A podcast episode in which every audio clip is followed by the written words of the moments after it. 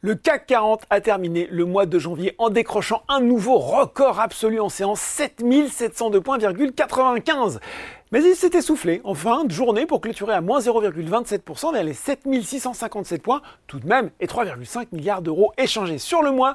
L'indice aura progressé de 1,51%. Il faut dire qu'il y a de la prudence dans l'air avant la décision de la Fed sur ces taux. Ce sera ce soir, même si ceci, sauf grosse surprise, devrait rester inchangé. D'ailleurs, outre-Atlantique, le Dow Jones est proche de son point d'équilibre à 17h45, alors que le Nasdaq, c'est lui 1,4%, lesté par la baisse de Microsoft et surtout Alphabet, maison mère de Google, qui abandonne plus de 6%.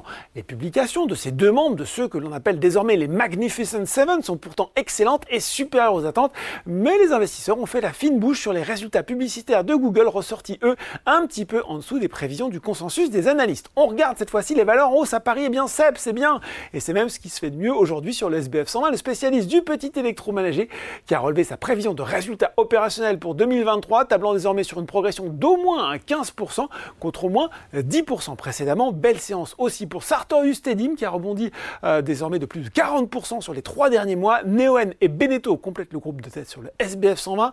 Sur le CAC 40, c'est Vivendi qui mène la danse. Le géant des médias et de la communication a annoncé hier soir la validation par son conseil de surveillance d'un projet de scission en quatre entités. Les valeurs de l'auto, Renault et Stellantis accéléraient également. Du côté des baisses, eh bien, Atos occupe une nouvelle fois la dernière place du SBF 120 devant Fusion Group, Solution 30 et Eutelsat, l'opérateur satellitaire qui reste sous pression depuis son avertissement de résultat. C'était lundi très volatile, c'est Téléperformance qui est lui lanterne rouge du CAC 40, mais le groupe gagne encore plus de 35% sur les trois derniers mois. Voilà, c'est tout pour ce soir. En attendant, n'oubliez pas, tout le reste de l'actu éco et finance est sur Boursorama.